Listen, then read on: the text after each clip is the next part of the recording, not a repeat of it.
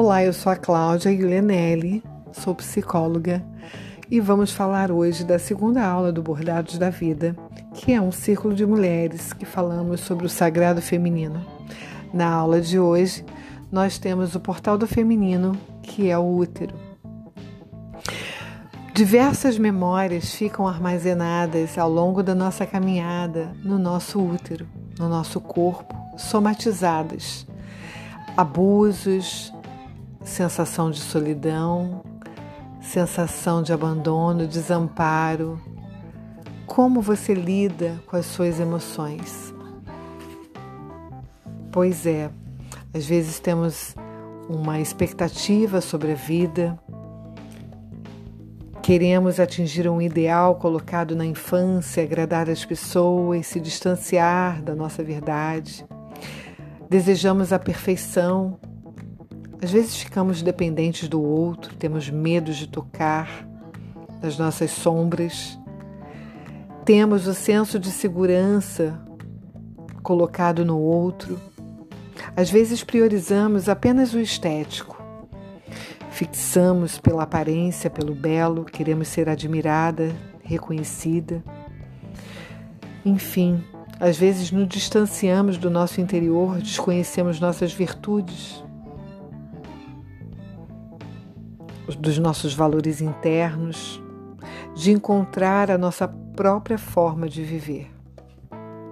Por um outro lado, às vezes temos um útero com memórias reprimidas, guardamos aquilo que não queremos falar, reprimimos o que sentimos e sempre achamos que não vamos conseguir, temos um sentimento de incapacidade.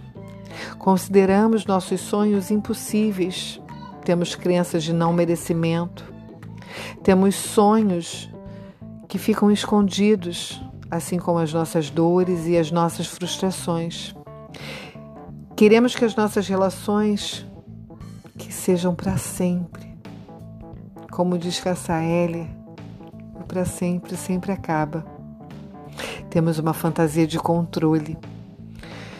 Temos preocupação em impressionar, com metas inalcançáveis, impressionar a nós mesmos. Então, temos também ações negativas.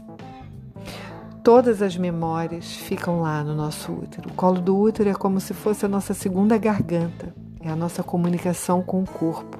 A garganta sai a palavra, no útero sai a criação, seja lá qual for a que você faz na sua vida.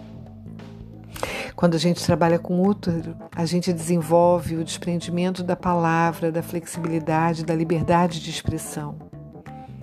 A gente entende o nosso corpo, a gente reconhece essas memórias e a gente ativa a nossa própria liberação de memórias, o nosso ressignificado de um novo ciclo.